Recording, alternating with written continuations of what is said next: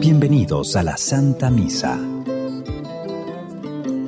Pienso en el drama de las familias que han tenido esta situación real en su casa, cuando un hijo se les ha ido por rebeldía y han tardado tiempo quizá en recuperarlo, pero también sin tener esa desfachatez de abandonar la casa paterna, que aquí por supuesto se refiere a Dios, sin quizá apartarnos de la religión, sin quizá alejarnos mucho tiempo de la iglesia, podemos haber estado en el otro bando, el de los que se consideran piadosos, buenos, rezanderos, mochos si quieren, ñoños, santiguados o persignados, que creen que ya han ganado el cielo. Muy buenas tardes. Estamos a la mitad del camino que nos conduce a la Pascua. El camino de conversión no siempre es fácil. Nos cuesta reconocer nuestras faltas y la necesidad de volver a Dios. Pero el Evangelio de hoy nos recuerda que la misericordia de Dios es mayor que nuestros errores y sus brazos están siempre abiertos para recibirnos.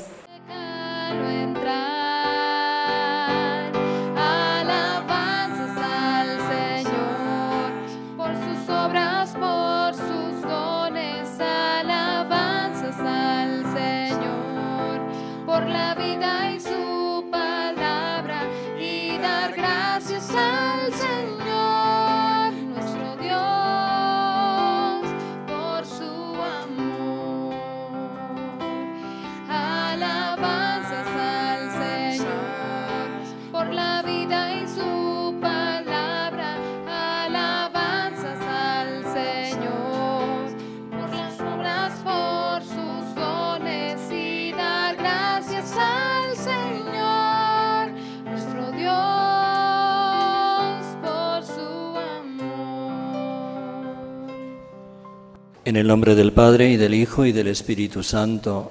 Amén. La gracia de nuestro Señor Jesucristo, que nos invita a la conversión, estén con todos ustedes. Humildes y penitentes como el publicano en el templo, acerquémonos al Dios justo y pidámosle que tenga piedad de nosotros, que también nos reconocemos pecadores. Yo confieso ante Dios Todopoderoso y ante ustedes, hermanos, que he pecado mucho de pensamiento, palabra, obra y omisión, por mi culpa, por mi culpa, por mi gran culpa. Por eso ruego a Santa María, siempre Virgen, a los ángeles, a los santos y a ustedes, hermanos, que intercedan por mí ante Dios. Dios Todopoderoso, tenga misericordia de nosotros, perdone nuestros pecados y nos lleve a la vida eterna.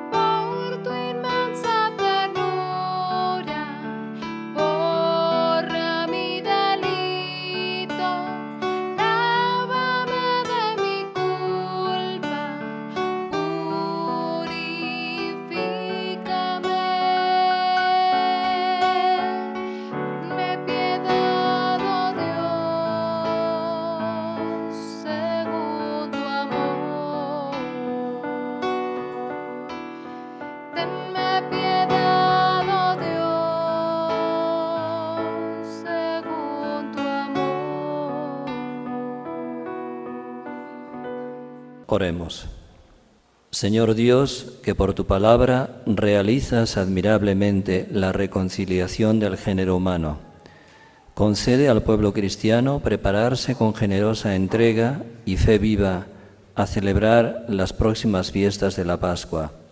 Por nuestro Señor Jesucristo, tu Hijo, que contigo vive y reina en la unidad del Espíritu Santo y es Dios por los siglos de los siglos. Amén. En la primera lectura Vemos cómo el pueblo de Israel llega a la tierra prometida y agradecidos con Dios celebran la Pascua ahora como un pueblo libre. Escuchemos la proclamación de la palabra de Dios. Lectura del libro de Josué.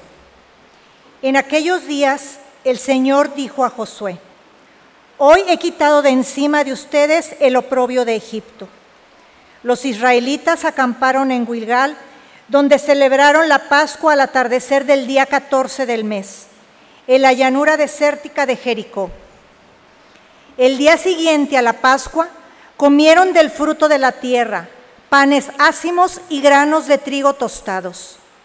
A partir de aquel día cesó el maná los israelitas ya no volvieron a tener maná y desde aquel año comieron de los frutos que producía la tierra de Canaán.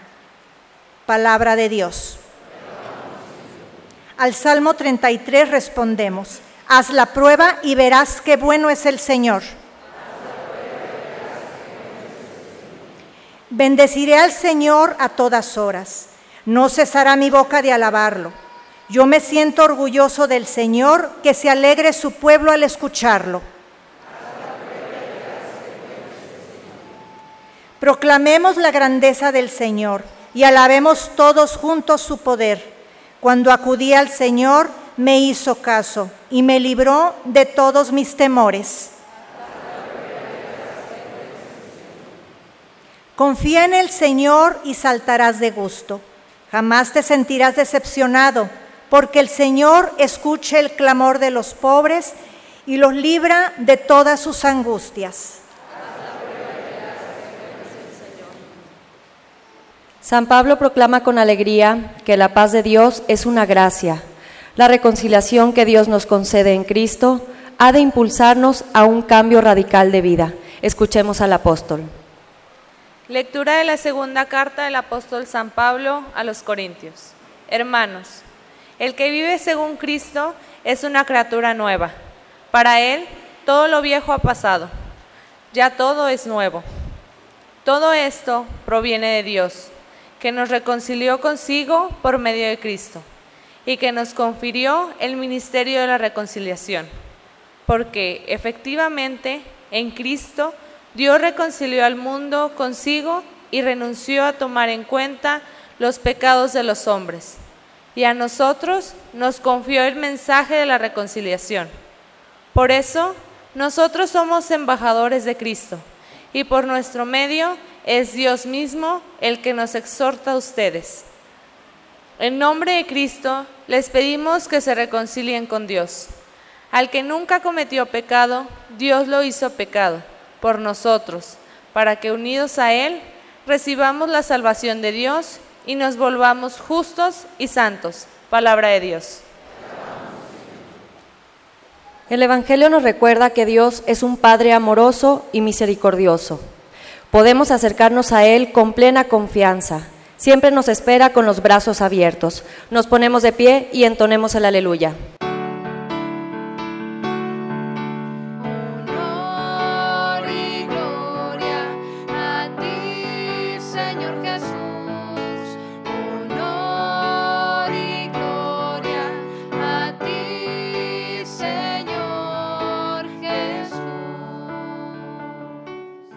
Me levantaré y volveré a mi Padre y le diré, Padre, he pecado contra el cielo y contra ti.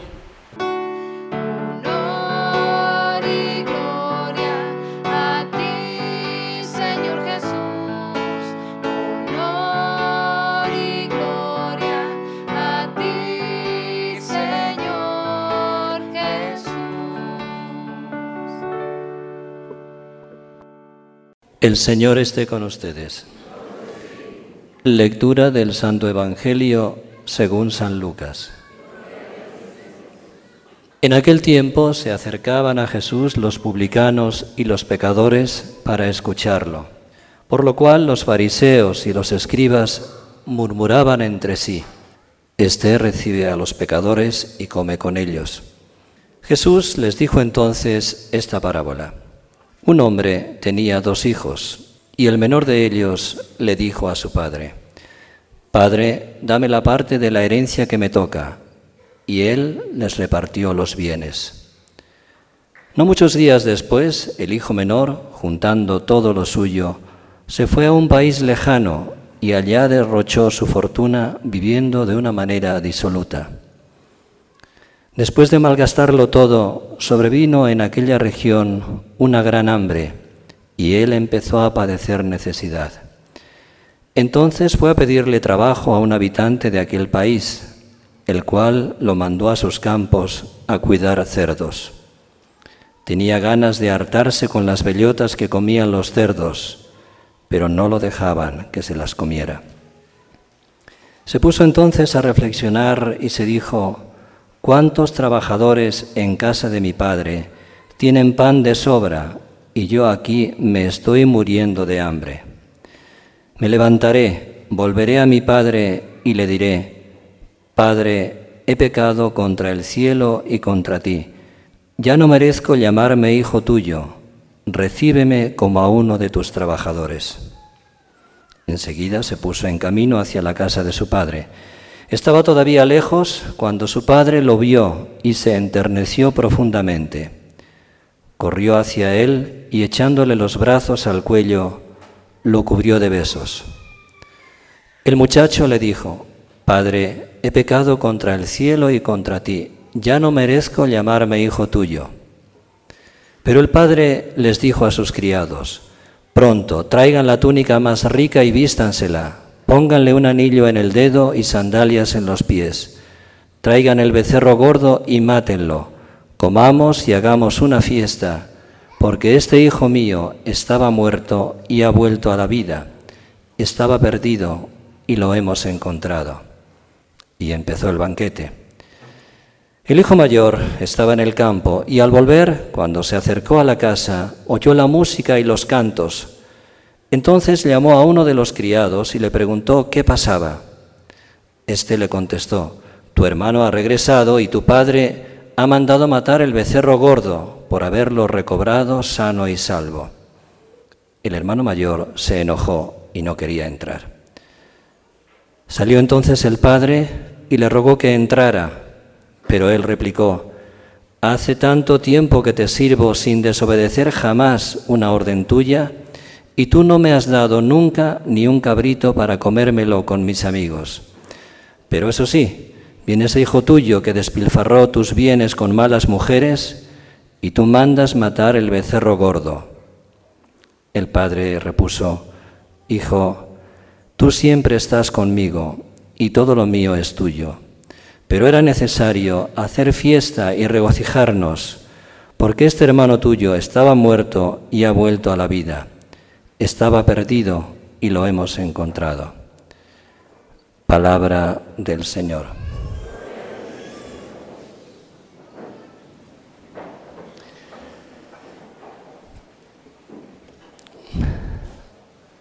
Introducirnos en este relato para comentarlo es casi destrozarlo.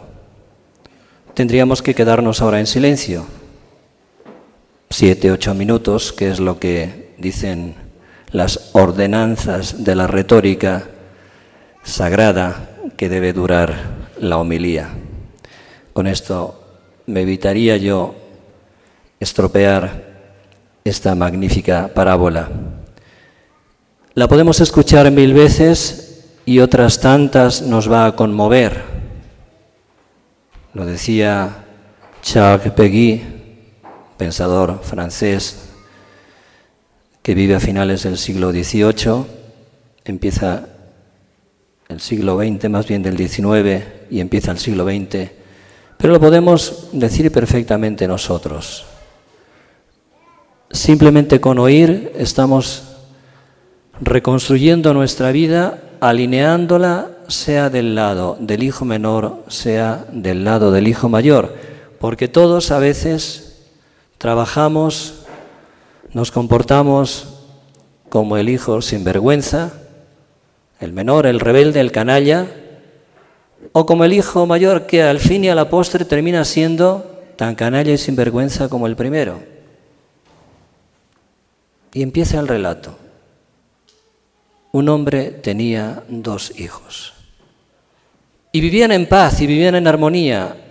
Y lo importante era estar en la casa del Padre a esta parábola se la llama siempre la parábola del Hijo Pródigo. Y con esto nos decantamos nada más a pensar en el hijo respondón, soberbio y rebelde. Y dejamos de lado con ese título al hijo mayor y por supuesto al padre. Por eso algunos sugieren que debería llamarse la parábola del Padre misericordioso, o del Padre que perdona, o del Padre bueno, porque de él cuelgan los dos hijos. Como quiera, vamos a proyectar ahora en una pantalla, la pantalla de nuestra mente, el primer recuadro, el hijo menor. Ha llegado a la adolescencia, la edad insoportable y además, desgraciadamente, lo demuestra. Un buen día para él, un mal día para su padre y para su hermano. Se levanta con estas, Padre, dame la parte de la herencia que me toca.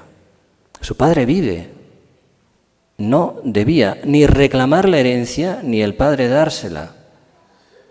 Es todavía algo del padre. Y ahí está la soberbia. Vamos a analizar algunos de los pecados capitales o centrales de este mozo insoportable, de este joven que nadie querría tener ni como hijo, ni como compañero, ni como hermano. Y el primero es la soberbia.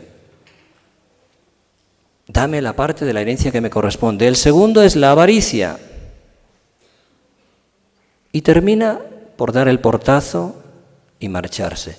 Ni un gracias a su padre por todo lo que le haya supuesto vender algunos bienes para recoger la herencia que le correspondía al hijo menor, ni un adiós. Un portazo y lo vemos alejarse. Va ebrio, va borracho de libertad. Creía que en la casa de su padre solamente vivía en la esclavitud, no soportaba aquel viejo, y ahí va avanzando a un país lejano. Lo vemos seguir en ese primer recuadro de la pantalla.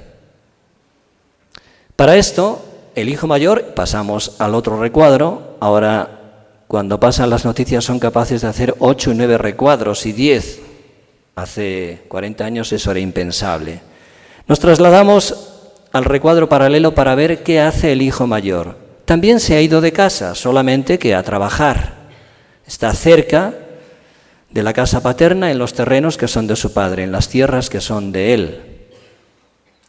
Y allí posiblemente va a hacer tareas parecidas a las de su hermano. Y ahora volvemos a la otra pantalla. Su hermano ha llegado ya a la tierra lejana donde puede vivir totalmente separado y alejado de la sombra paterna para dilapidar, para derrochar la fortuna, dice el evangelista, suya realmente, era suya pero no ganada por su sudor, sino cedida por su padre. Propiamente era del padre, pero ya como tal, posesión suya porque le había trasladado la herencia. El texto dice que derrochó sus bienes viviendo desenfrenadamente, disolutamente. Y en la traducción latina, San Jerónimo pone vivió lujuriosamente.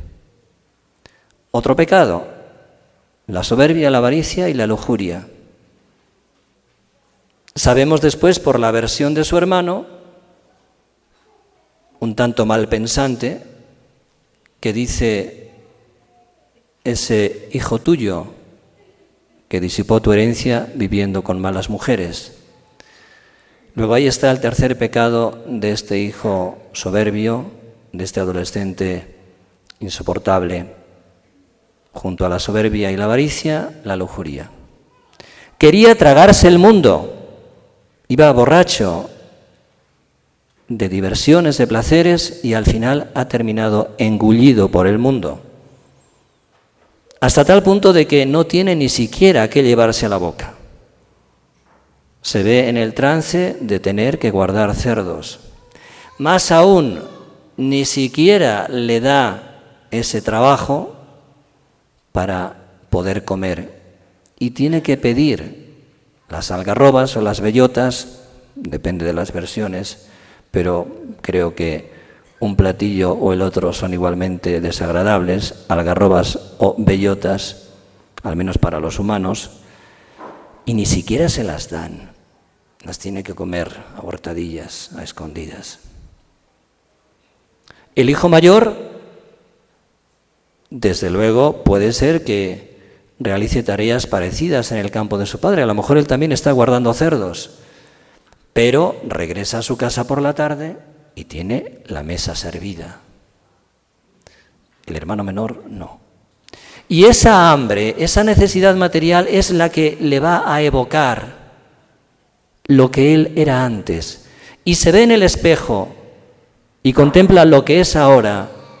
Y ve el otro espejo, lo que era antes en la casa de su padre y dice, no puede ser.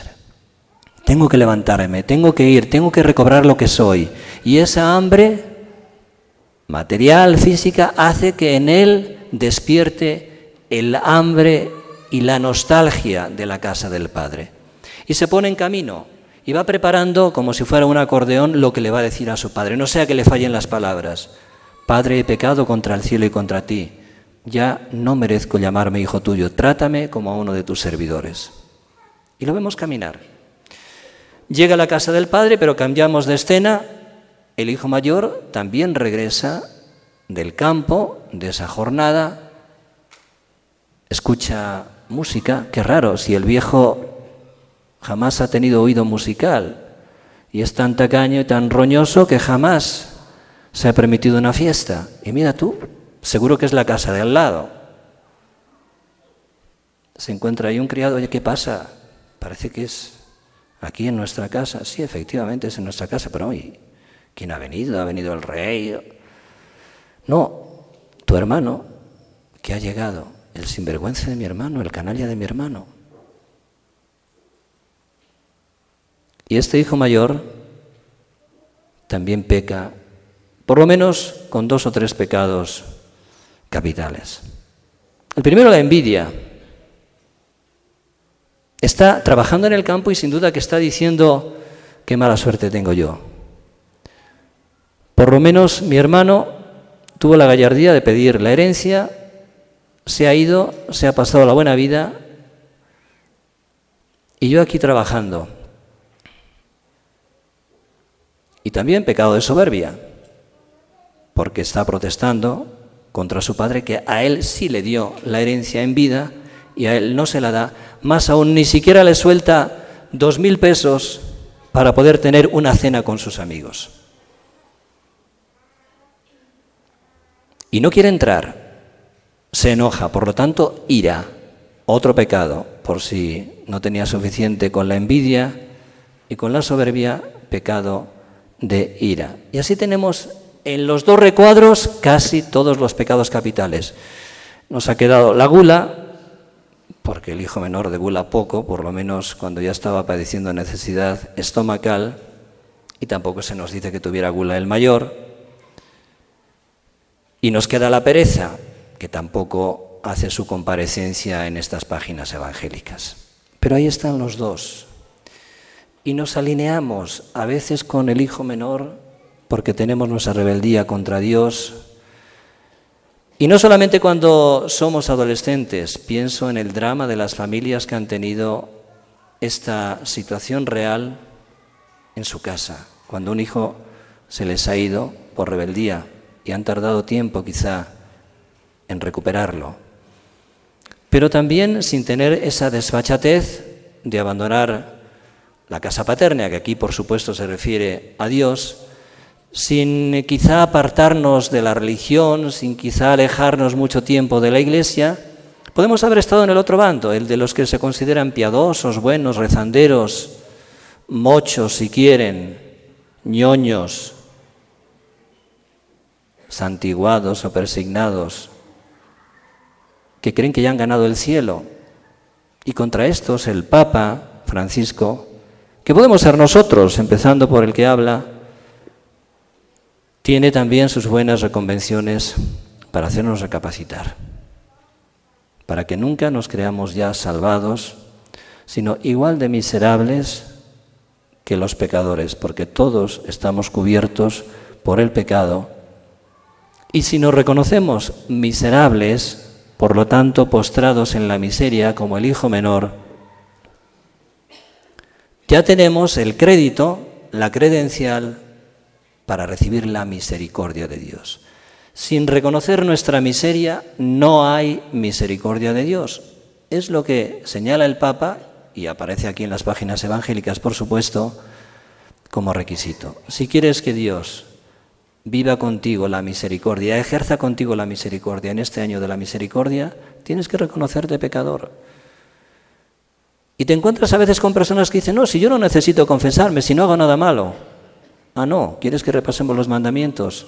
A ver qué haces de bueno y qué haces de malo.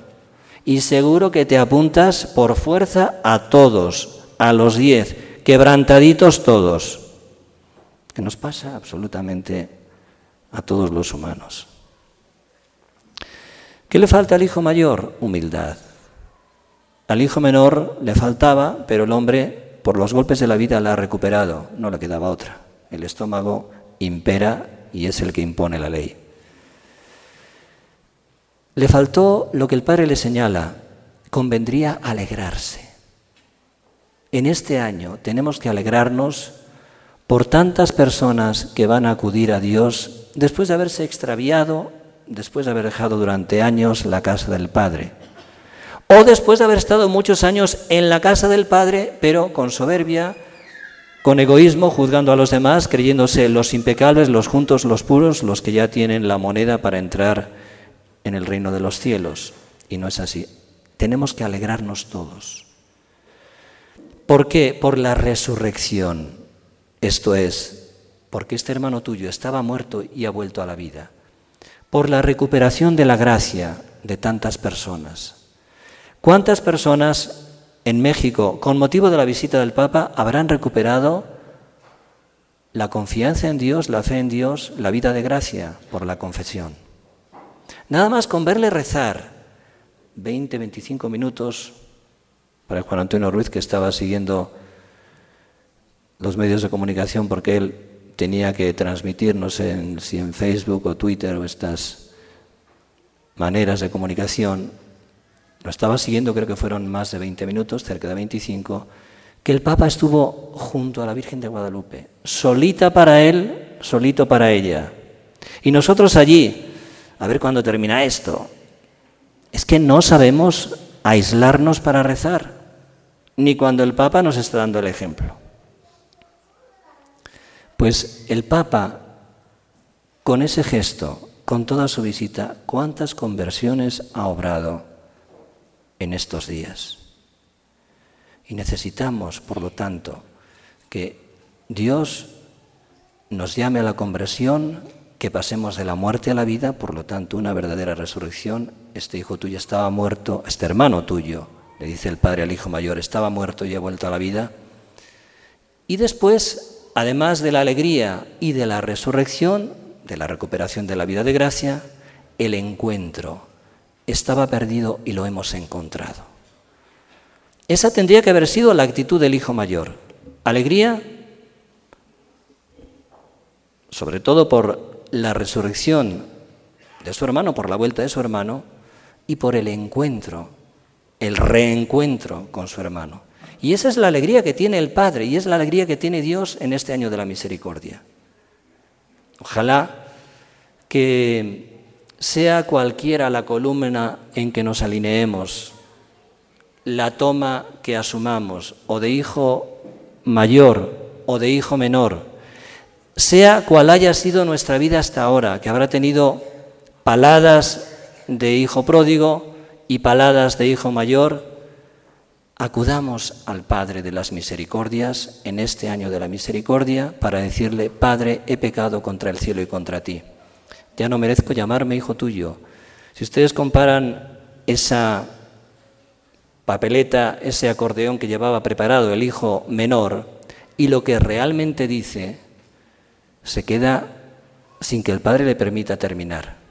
Él había pensado y lo tenía en su memoria, he pecado contra el cielo y contra ti, ya no merezco llamarme hijo tuyo, trátame como uno de tus siervos.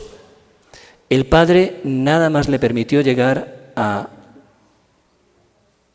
Padre, he pecado contra el cielo y contra ti, ya no merezco llamarme hijo tuyo. No le dejó terminar, no le dejó decir, trátame como uno de tus siervos. Hubiera sido la humillación más radical del Padre. Dios, si reconocemos nuestra miseria, si reconocemos nuestros pecados, no nos puede tratar como a siervos. Él siempre nos tratará como a hijos. El hijo menor puede haber sido un mal hijo, pero no ha dejado de ser hijo. El hijo mayor también ha tenido sus atisbos de soberbia, pero no deja de ser hijo. Y el padre no puede dejar de ser padre, por lo tanto jamás nos va a tratar como a servidores, como a esclavos. Acudamos pues en este año de la misericordia a Dios con esa condición, que le descubramos nuestra miseria. No hay otra puerta para acceder a la misericordia, al perdón de Dios, a la casa paterna. Vamos a pedírselo a nuestra Madre de Guadalupe. Así sea. Nos ponemos de pie para confesar nuestra fe.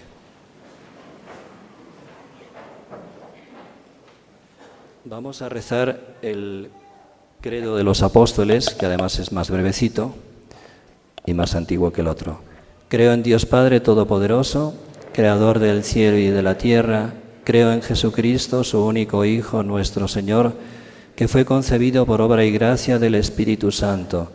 Nació de Santa María Virgen padeció bajo el poder de Poncio Pilato, fue crucificado, muerto y sepultado, descendió a los infiernos, al tercer día resucitó de entre los muertos, subió a los cielos y está sentado a la derecha de Dios Padre Todopoderoso. Desde allí ha de venir a juzgar a los vivos y a los muertos. Creo en el Espíritu Santo, la Santa Iglesia Católica, la comunión de los santos, el perdón de los pecados, la resurrección de la carne y la vida eterna. Amén. En este tiempo de conversión y de misericordia oremos por la Iglesia, por el mundo entero, diciendo, Señor, ten piedad. Para que Dios aumente la fe y la fortaleza de la voluntad de los que se preparan a recibir en estos días cuaresmales el sacramento de la penitencia y les conceda un verdadero arrepentimiento de sus culpas, roguemos al Señor. Señor, ten piedad para que el Señor abra la inteligencia y el corazón de los incrédulos, de manera que lleguen al conocimiento de la verdad y en la fe encuentren aquel descanso que tanto desea su corazón. Roguemos al Señor. Señor, ten piedad. Para que Dios conceda su ayuda a los enfermos, a los pobres, a los que se sienten tentados y a todos aquellos que con su sufrimiento participan de la cruz de Cristo. Roguemos al Señor. Señor, ten piedad para que todos nosotros perseveremos en el esfuerzo cuaresmal y lleguemos purificados e iluminados a las fiestas de Pascua que se acercan. Roguemos al Señor. Señor, ten. Escucha nuestras plegarias, Señor Jesús, y danos tu fuerza para que vivamos con toda intensidad este tiempo de cuaresma y así lleguemos renovados a la celebración gozosa de la noche de Pascua, tú que vives y reinas por los siglos de los siglos. Amén.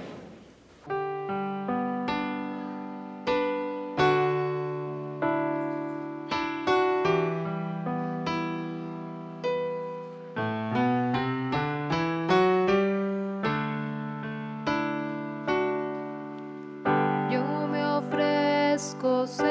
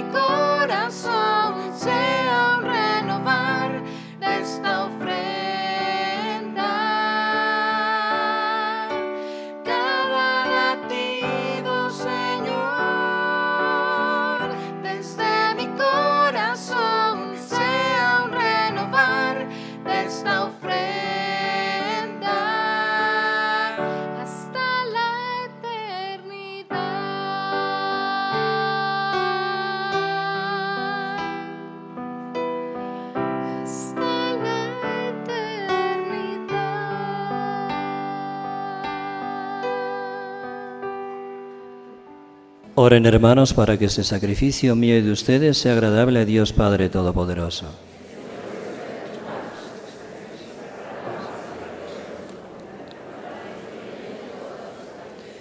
Te presentamos, Señor, llenos de alegría, estas ofrendas para el sacrificio redentor y pedimos tu ayuda para celebrarlo con fe sincera y ofrecerlo dignamente por la salvación del mundo, por Jesucristo nuestro Señor.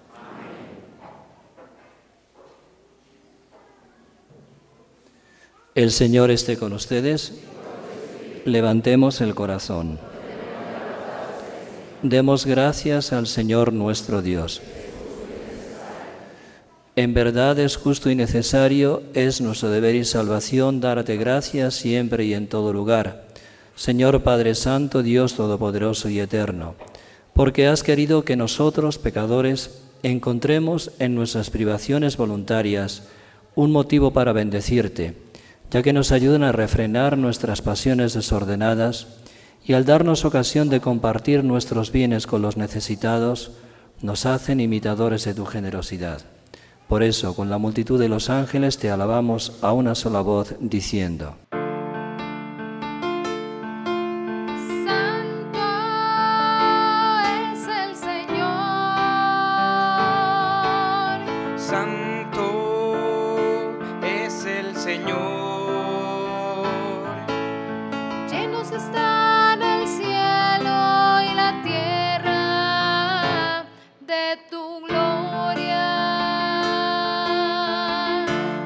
Osana en las alturas, Osana. Hosana en las alturas, Hosana. Bendito es el que viene en nombre del Señor. Santo eres en verdad, Señor, fuente de toda santidad. Por eso te pedimos que santifiques estos dones con la efusión de tu Espíritu, de manera que se conviertan para nosotros en el cuerpo y en la sangre de Jesucristo nuestro Señor, el cual cuando iba a ser entregado a su pasión voluntariamente aceptada, tomó pan, dándote gracias, lo partió y lo dio a sus discípulos, diciendo, tomen y coman todos de él, porque esto es mi cuerpo que será entregado por ustedes.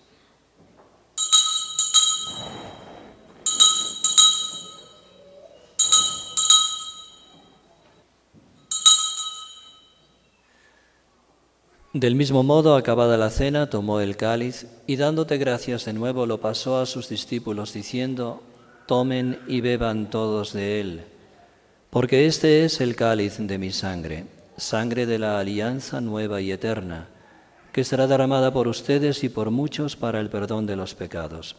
Hagan esto en conmemoración mía.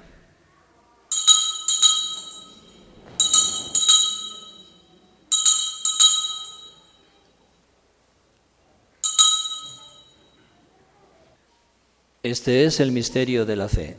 Anunciamos tu muerte, proclamamos tu resurrección. Ven, Señor Jesús. Así pues, Padre, al celebrar ahora el memorial de la muerte y resurrección de tu Hijo, te ofrecemos el pan de vida y el cáliz de salvación, y te damos gracias porque nos haces dignos de servirte en tu presencia. Te pedimos humildemente que el Espíritu Santo congregue en la unidad a cuantos participamos del cuerpo y sangre de Cristo. Acuérdate, Señor, de tu iglesia extendida por toda la tierra. Y con el Papa Francisco, con nuestro obispo Raúl, con nuestro obispo emérito Francisco, y todos los pastores que cuidan de tu pueblo, llévala a su perfección por la caridad. Acuérdate también de nuestros hermanos, especialmente de Mari Carmen, de Brenda y de Jorge, y de todos los que se durmieron en la esperanza de la resurrección y han muerto en tu misericordia, admítelos a contemplar la luz de tu rostro. Ten misericordia de todos nosotros. Y así con María la Virgen, Madre de Dios, San José su esposo, los apóstoles y cuantos vivieron en tu amistad a través de los tiempos, merezcamos por tu Hijo Jesucristo compartir la vida eterna y cantar tus alabanzas. Por Cristo, con Él y en Él, a ti Dios Padre Omnipotente, en la unidad del Espíritu Santo, todo honor y toda gloria por los siglos de los siglos. Amén. El amor de Dios ha sido derramado en nuestros corazones con el Espíritu Santo que se nos ha dado. Digamos todos con fe y esperanza, Padre nuestro que estás en el cielo, santificado sea tu nombre. Venga a nosotros tu reino. Hágase tu voluntad en la tierra como en el cielo. Danos hoy nuestro pan de cada día. Perdona nuestras ofensas como también nosotros perdonamos a los que nos ofenden no nos dejes caer en la tentación. Líbranos de todos los males, Señor, y concédenos la paz en nuestros días para que, ayudados por tu misericordia, vivamos siempre libres de pecado y protegidos de toda perturbación, mientras esperamos la gloriosa venida de nuestro Salvador Jesucristo. Señor Jesucristo que dijiste a tus apóstoles, la paz les dejo, mi paz les doy, no tengas en cuenta nuestros pecados, sino la fe de tu iglesia, y conforme a tu palabra concédele la paz y la unidad a tú que vives y reinas por los siglos de los siglos. La paz del Señor esté siempre con ustedes. Dense fraternalmente la paz.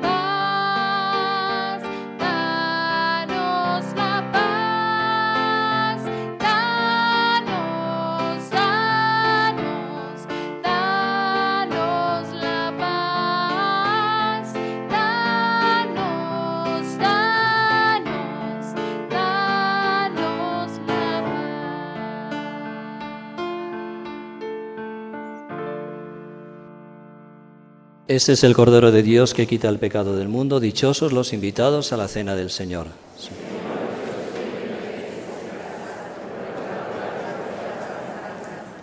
Alégrate, hijo mío, porque tu hermano estaba muerto y ha vuelto a la vida. Estaba perdido y lo hemos encontrado.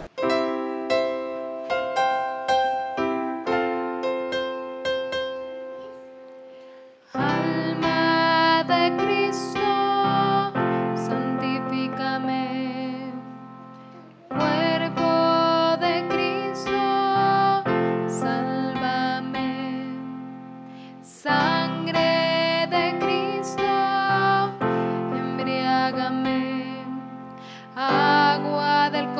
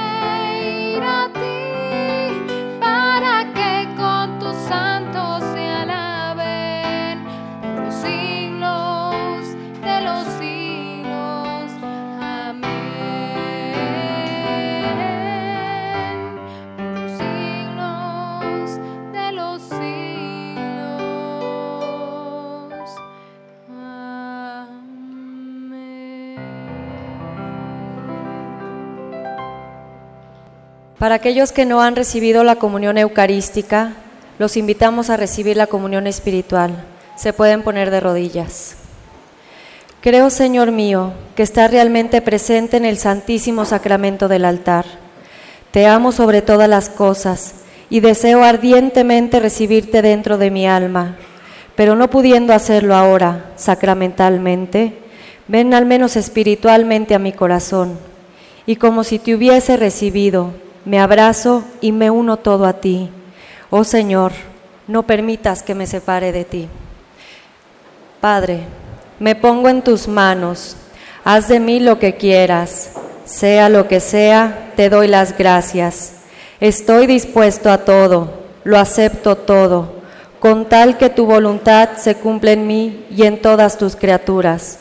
No deseo nada más, Padre, te encomiendo mi alma, te la entrego con todo el amor del que soy capaz, porque te amo y necesito darme, ponerme en tus manos sin medida, con una infinita confianza, porque tú eres mi Padre.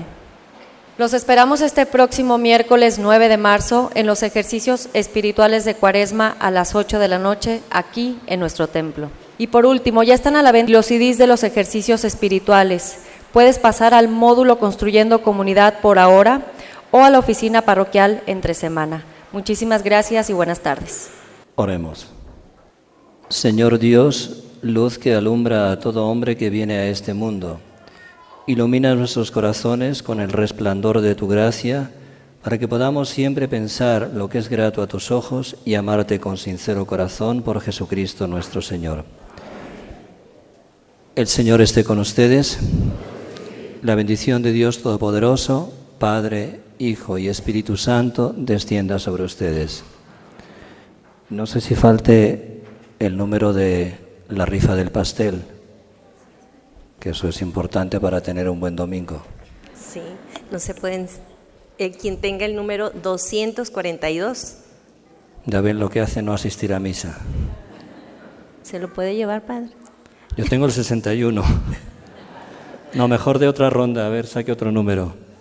91. Bueno, pues felicidades. Podemos ir en paz y que tengan buen domingo.